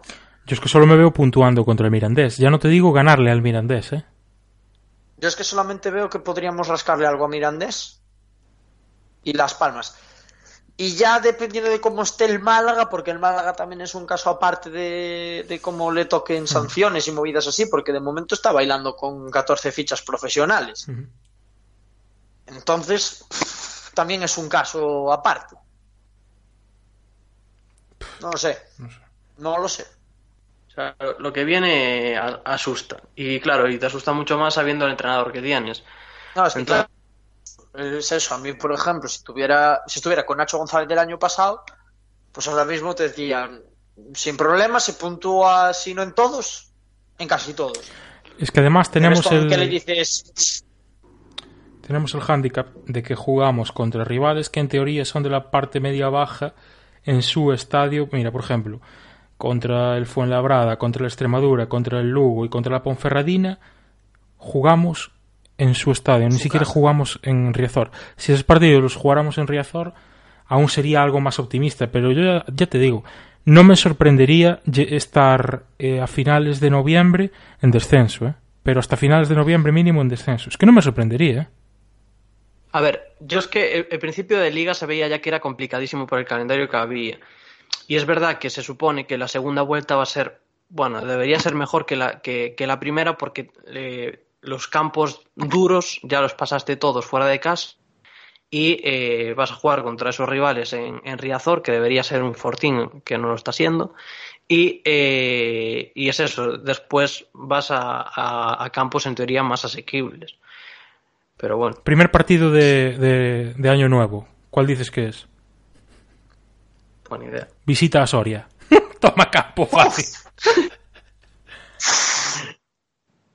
Bueno, pero a ver, la realidad es que yo en parte eh, me asustaba mucho el inicio de, de eso, que sabíamos que teníamos que ir a Girona, que teníamos que ir a, a Vallecas, que teníamos que ir a. Alcoraz y demás, porque sabías que, que te podías meter en problemas. No esperábamos, yo por lo menos no esperaba en tantos problemas de estar ahí en descenso y demás.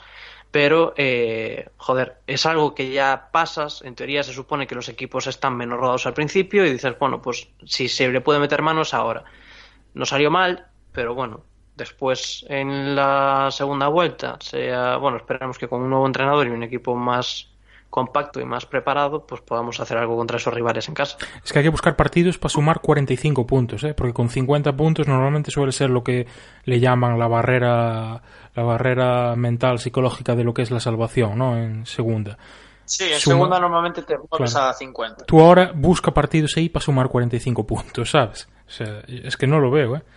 Eh, A ver, no los vemos, no los vemos por la situación de estar con el entrenador que estamos, porque yo creo que es lo de siempre. En cuanto esto igual te dan dos partidos buenos, la cosa empieza a acelerar y empieza a funcionar, igual sí que somos optimistas y lo vemos así, pero el problema es ese, que ahora mismo nos vamos a enfrentar con, gen- con equipos de zona media de la tabla, menos el Girona por tema de plantilla y el Almería porque está como está, el resto son de zona, o sea, son de nuestra liga en el sentido de que son equipos de media tabla que o bien pueden estar rozando playoff o se pueden ver mirando un poquito para abajo.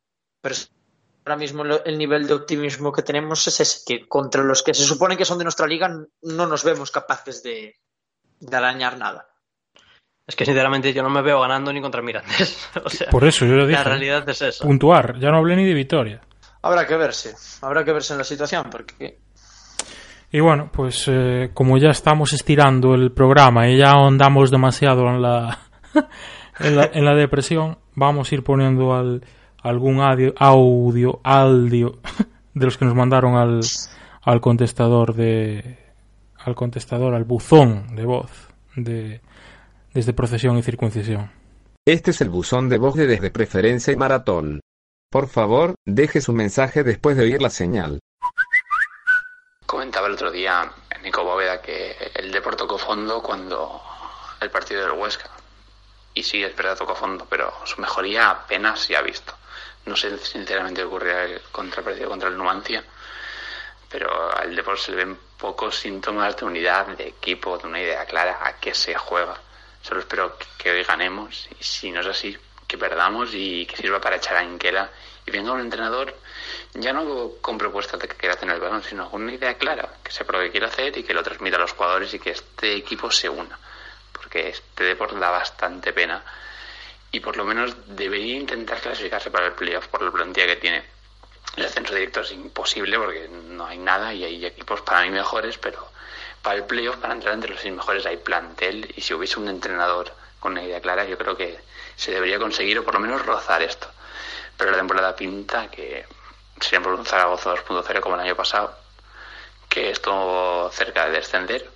Pero bueno, esperemos que esto no sea así y fuerza de por y fuera Anquela. Ya, por Dios, fuera Anquela. Pues eh, nos unimos por unanimidad al último, a la última. la última frase. Exactamente. Y Dice una cosa que es muy cierta, ¿eh? Ya no solo un entrenador que ilusiona y tal, un entrenador con una idea clara. Es que Es eso... lo que llevamos diciendo todo, todo este, todo Sí, este es que es eso, tío. A mí no me importa que venga las arte, porque es eso. O sea, yo creo que va a venir aquí con la idea de lo que quiere hacer y demás. No sé. Yo creo que hacía tiempo que no veía a la afición tan unida a un tema y es el- lo de que Anquela no siga, tío. Y eso es algo que pocas veces pasa en el deportivismo. Está cerca de que pase también en el tema de la dirección deportiva y de la presidencia. Ya te lo digo yo, Sí. porque Sí. no está, Sí, sí. no está demasiado lejos ya las No posturas. está el ¿eh? horno para bollos, no está el horno para bollos en La Coruña. Eh, a mí no me sorprendería y además lo dije nada más acabar el mercado de el mercado de, De verano. de verano que tras el partido de Huesca que si alguien quería presentar el 5% era el momento mercado de fichajes cerrado tienes margen para el proceso que normalmente es un mes si no me equivoco se, eh, se anuncia la convocatura de lo que sea eh, y, para hacer el proceso electoral pero claro estaría bien que de haber un proceso electoral otra vez, las candidaturas que se presentan sean lo más serias posibles, ¿no? Lo más, eh, digamos que, productivo para lo que es el deportivo, ¿no? Yo es que no diría lo más serio, es que tienen que ser serias. Ya, eh, Es que las, las, las candidaturas que se presentan en, en verano, la de Loira te podía pintar un poquito por un lado, la de Vidal podía, inter- podía pues, parecer que la más optimista, optimista por otro, pues que al final entre todas no sumabas una. Esa era la sensación que yo tenía desde fuera. Y sinceramente, yo creo que como deportivistas lo que nos merecemos, todos, absolutamente todos, seamos de una idea o de otra, es que tengamos la certeza de que nuestro club va a funcionar tanto a nivel institucional, nivel económico y nivel deportivo. Y no ser un tinta medias de, de nada. Porque es lo que más o menos estamos siendo ahora. Lo que se dice siempre, que funcionamos en unas ramas y en otras no. a mí es que me parece necesario el cambio de la presidencia, sinceramente, y te lo digo porque es que Paco Zas no es un presidente que, que pueda ejercer de presidente con una relativa normalidad, ¿no? Porque de hecho ya lleva sin hablar, eh, que bueno, pa- para Pues desde junio, desde junio o julio. Claro, o sea, para decir lo que dijo también las veces que intervino, casi se agradece que no, inter- que no intervenga, ¿no? Pero es que el papel de un presidente precisamente es intervenir. Yo recuerdo perfectamente que el Depor ganara o perdiese, siempre bajaba a Augusto a zona mixta, le ponía la alcachofa a Gonzalo, Soto, eh, Cope, Laser, quien fuera, Gómez Barros, y él Sí, tiraba opinión. y él tiraba 10, 15 minutos respondiendo a preguntas. Y yo tampoco te pido eso todos los partidos, ¿no? Pero sí que se agradece, no sé, el dar la cara, el, el- el que parezca que hay alguien ahí, ¿no? Que no es que solo sea un, como si fuera simular partido en el FIFA, ¿no? O sea, porque al final ves Creo que, el club está en una deriva. has hecho de todo. Es que el club está en una deriva. O sea, el club ahora mismo le harían un favor presentando el 5% y que entrara otro presidente. Que por lo menos el presidente que fuera, eh, que fuera una candidatura medianamente seria, ¿no? No quiero que tampoco un, un friki en la presidencia del Deportivo, ¿sabes? O sea, el Deportivo se merece algo mejor que, que, que todo lo que lo está rodeando en los últimos años, ¿no? O sea, el- eh, se merece cerrar también lo que es la etapa esta de, de Tino, Lendoiro, Lendoiro, Tino, la mochila, pues anda que no fardas tú de los títulos ni nada, pero me restriega la mochila, pues eh, yo qué sé, ¿sabes? O sea, todo esto, eh, de alguna forma, que el que entre, que zanje toda la polémica que teníamos que llevamos arrastrando en los últimos siete años porque al final Exacto. yo creo que todos yo creo que al final todos todos es que yo creo que no hay deportivista que no esté harto de estar con este cosas de que si, com- si comentas esto eres de no sé quién si comentas esto eres de no sé cuánto y que día sí día también tengas que lidiar con etiqueta de X por decir simplemente lo que opinas, porque al final es eso. O sea, todos al final queremos lo mejor para nuestro deportivo. Algunos lo verán de una manera, otros lo verán de otra. Pues que al final todos lo que queremos es volver a tener estabilidad institucional y punto. Yo creo que mucha gente no se fija en lo de yo no necesito que el Depor vuelva a ser campeón, que sí, que si volvemos a ser campeones, obviamente feliz, obviamente encantado y orgulloso, pero es que yo lo primero que pido es poder decir que estamos institucionalmente estables. Y eso hace mucho, pero mucho, que no. Que nos arrastran más las situaciones extradeportivas que las propias, pues eso, que tienen que importar, las del campo. Es que al final tenemos una mediocridad deportiva encima que no somos capaces de quitárnoslo, ¿no? Porque vale que en primera podías tener cierta excusa, que el límite salarial, que tal que cual y todo lo que quieras. Vale. Eh, yo en primera asumía que contra 10 equipos eras un poco, digamos que comparsa, disputabas el partido y lo que quieras. Pero es que en segunda, chico, en segunda, a ver, no te puede venir el Extremadura en casa y mearte. No te puede venir el Rayo Majadahonda en casa y que te mee con fe de Varela, que ahora mismo ni juega en el Leganés, por ejemplo, y no salió cedido a ningún lado. O sea, vamos a ver, o sea, hay que poner las cosas en una balanza. Uno asume que la, la realidad del deportivo en primera era figurante, pero joder, en segunda no. Es que es imperdonable que el Deportivo pase la intranscendencia deportiva absoluta en segunda división. ¿eh? Que no estamos pidiendo que el Deportivo esté eh, líder con ventaja de 10 puntos sobre el tercero, ¿sabes? O sea, nadie este año con dos dedos de frente y, sus capacidades al día pedía estar eh, peleando por el ascenso directo. Pero joder, competir con dignidad y dar una imagen no es mucho pedir. Poco más que añadir de lo que ya dijisteis, la verdad. Vago Vázquez. Sí, no, es que yo por mi parte. Eh, Ya vio pienso- todo el sermón que soltamos y ya dijo, ya. Claro, ya me, me petó la cabeza, o sea. Pero es, es eso, yo ya lo comenté aquí muchas veces. Yo le- el, el tema de la presidencia y demás lo veo como vosotros, que es necesario que, que haya un cambio también, pero con una alternativa seria, que es algo que de momento parece que no hay. Entonces, pues no sé, eso es algo que, que, que me preocupa un, un poco, porque si vamos a estar otra vez con elecciones todo el rato y van a seguir pues las mismas alternativas todo el rato, es como un círculo vicioso que nunca va a acabar. Es que si no vamos a estar metidos en la ley del inconformismo, es decir, que nunca nadie esté contento con nada, porque al final vamos a acabar. eh, que si este acabó, pues ahora vamos a tal, a ver si no sé qué, y así en tal, y se puede producir una bola de nieve tan grande que igual no salimos en 10 años de esa mm, burbuja gigante. Entonces, llega un momento en que no puedes dejar que la bola de nieve crezca más y tienes que pararla, porque si no, seguimos ladera abajo. Es que mira lo que le pasó al Mallorca, mira lo que le pasó al Córdoba, mira lo que Al le pasó Racing. al Racing. Es, es que al final estás ahí, o sea, eh, no. La lista de ejemplos de equipos con, de equipos con deuda importante que al final se han visto metidos en el hoyo y para salir han tenido que salir a base de tirar la afición en unidad son muchos. El Hombre, problema es que o aceptamos que tenemos que, que tenemos que dejarnos de estar todos de que si de esto, que si de lo otro, que si no sé qué, que si no sé cuánto. El momento en que alguien después de siete años entienda que no hay bandos de ningún lado porque lo único que importa es el escudo que lleva ahí desde el año 1906 con sus modificaciones y sus cosas y lo único que importa es volver a llevarlo a una situación de normalidad porque ya no es pedir peras al olmo. Es pedir normalidad. Institucionalmente me- creo que lo he dicho ya diez veces en, en los últimos 20 minutos y al tema de grada también incluso me atrevería a decir. De que dejemos de estar como estamos en los últimos cinco años y volvamos a estar con normalidad. Eso, eso, bueno, eso ya es un tema más Eso complicado. ya es, eso, es- eso ya es complicadísimo porque son factores deportivos, factores institucionales, factores extradeportivos, factores de todo. Y es algo que seguramente pues para conseguirlo haya que pasar una pequeña transición, pero es que el problema es que nunca damos iniciado esa pequeña transición.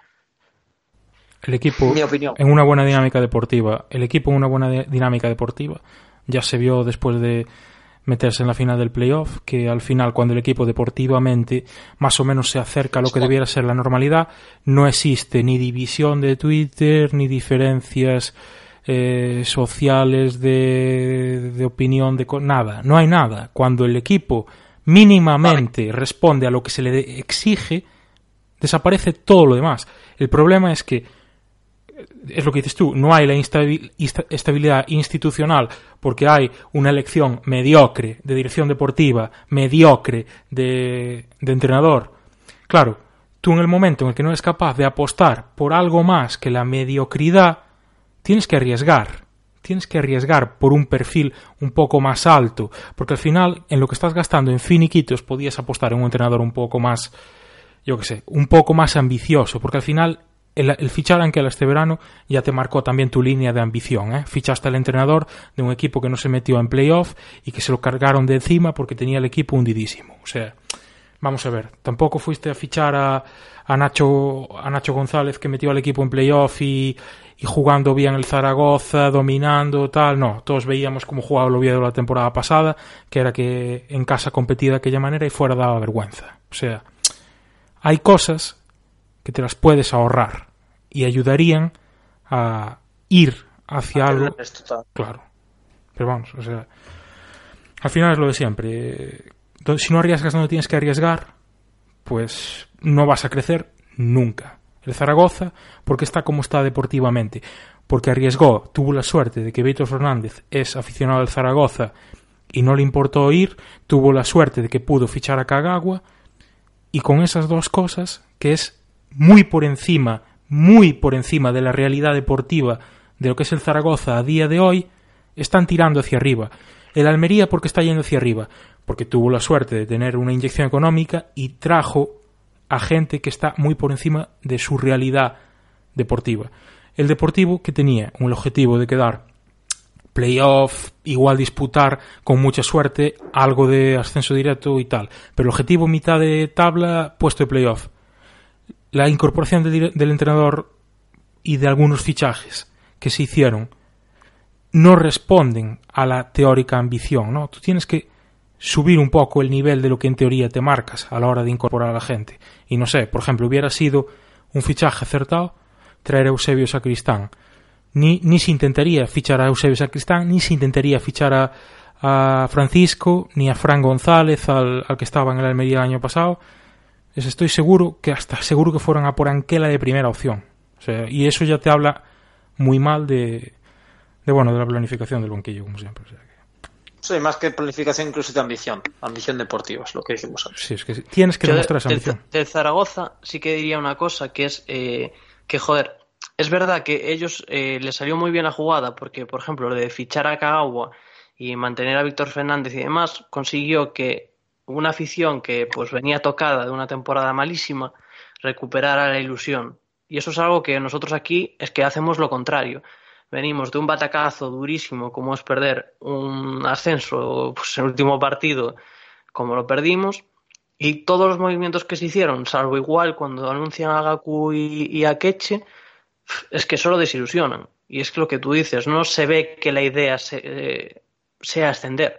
No, no, no da la sensación de que estés haciendo un equipo para, para con ese objetivo, sino que es, pues eso, año de transición, como se está comentando a veces por redes sociales. No, es la sensación que da y eso es, eso es verdad. Pero bueno, es, es lo que hay. Ahora ya estamos en este embolado y, y a ver cómo a ver cómo se sale de, de él. Pero bueno, eso ya es problema de sacarnos de él, de los que con sus decisiones nos llevaron a, a esto, ¿no? Vamos con otro último mensaje del, del buzón de voz. La verdad es que es una vergüenza todo, ¿eh? Se debería decir ya Paco Zas, Anquela y Del Pozo, porque muchos dicen que estamos dando dinero, pero después se va toda la mierda. Así que ojalá dimitan todos, porque están manchando la imagen del club, este club que es muy grande para ellos. Yo creo que esto también viene un poco a colación del tema de aquel famoso del nos, nos guardamos un poco de el remanente del seguro de descenso, ¿no? Por aquello de lo del dinero. Sí, ese, ese, ese famoso remanente que Sí. al final se ha dicho que al final de todo ese dinero te va de una, no te va de dos. Es que. Al final son tantas cosas que ya no sabemos ni, por, ni, ni, ni cómo digerirlas, ¿sabes? O sea.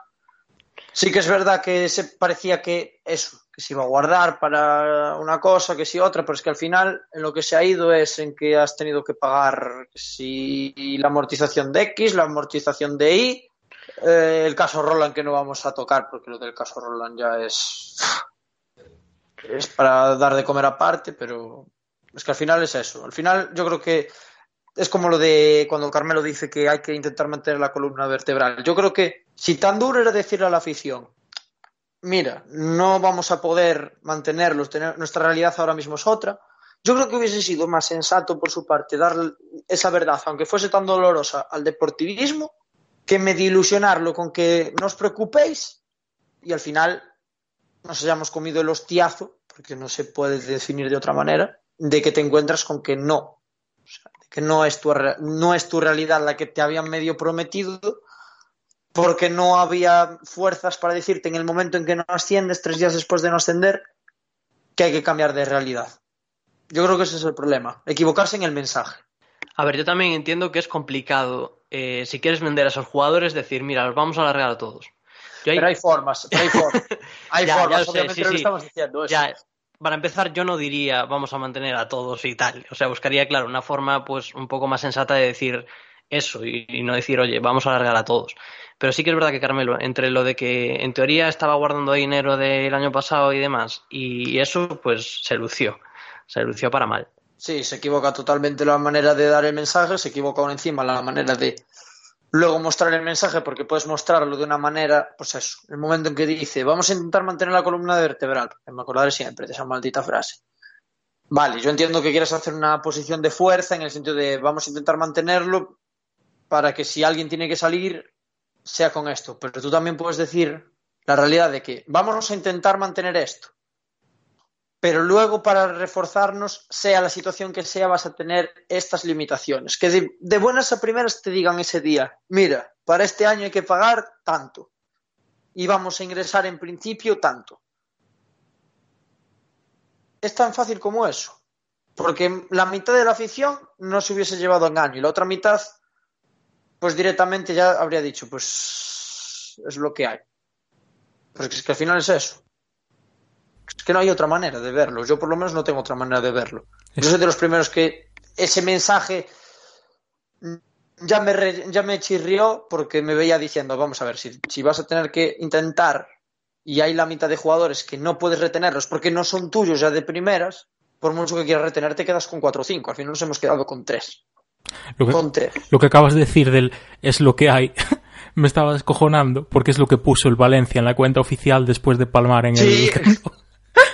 Es lo que hay. Ya es una frase para la historia el Valencia, que se lo ponen en todas las respuestas a los tweets cuando tal, le ponen la captura del es lo que hay, tío. O sea, Es lo que hay. Pues aquí también, ¿eh? es un poco ya, es lo que hay, lo que había, lo que hay, lo que habrá, o sea. Y hay que, hay que mamar, hay que joderse ahora. Hay que mamar, hay que mamar y lidiar con ellos, que parece que parece mentira que haya que recordarlo, pero es que al final es que tienes que lidiar con ello. Ya. Pero bueno, o sea, no sé. Es cierto que eh, no sé, yo después de palmar en Mallorca, la semana esa de transición, no me hubiese imaginado que íbamos a vernos haciendo el ridículo que estaba haciendo el Zaragoza en los últimos años. No me veía, pues eso, aspirando a media tabla y quizá rascar algo en el playoff, pero no empezar haciendo semejante ridículo y con reminiscencias a Zaragoza de de que no bajas a segunda B de puta casualidad y que te mete 5 el Llagostera, ¿entiendes? O sea, es preocupante. Y. Bueno, acabas de recordarme uno de los partidos más, más bestias que, que vi en los últimos años en, en segunda, ese famoso manita del Llagostera. ¿eh? Por eso, por eso es que, o sea, es que no me, no me sorprendería ya ver eh, cosas eh, peores esta temporada, ¿sabes? O sea, bueno, peores. Bueno. Yo creo que de ese calibre si nos hace 5 el Fuenlabrada, yo creo que no es que sea tal, es que es lo mismo. Sí, sí, yo sé. O sea, peores, Te cogimos la matrícula. peores no pueden ser, pero iguales pueden ser. Mira quién está en el Fuenlabrada, el, el que estaba en el rápido de, de Bozas, que luego fue... Anderson, sí. el, el, el Rudy Cachicote 2.0, pero parece que este sí que es bueno y no como el que tuvimos nosotros. Pues ese tiene unas pintas de que nos mete hat-trick y luego sacan de que jugaban el rápido de Bouzas hace dos telediarios contra el Fabril en tercera, que vamos, o sea... Pero bueno. Y Origol otros tres. Puf, madre mía, hostia, es verdad. Uriol. Hostia, Origol. Hostia, no nos acordábamos ya de él. Madre mía. Pero bueno. Es lo que hay. es lo que hay. Y después de una hora y media de desvaríos de Javier Barreiro, De- Aldo Vázquez y la comparsa mamadora, Aldo procede a hacer el cierre de esta tercera edición de desde circuncisión e improvisación en la que nos ha acompañado starring also starring Javier Barreiro. A ver, pues eh, cerramos aquí el programa. La- a- esperemos que la semana que viene hagamos uno un poco más feliz, porque la verdad es que es depresivo y pero bueno, es lo que hay, como acabo de decir antes Cristian. Y, y bueno, veremos a ver qué pasa para, para la semana, si vuelve Javiño, si viene otro invitado, si vienen dos invitados, ya veremos cómo, cómo vamos gestionando eso. Y bueno, aquí cierra el tercer programa de la segunda temporada desde Preferencia y Maratón. Vale, chicos. Muy bien. Muchas gracias, chicos.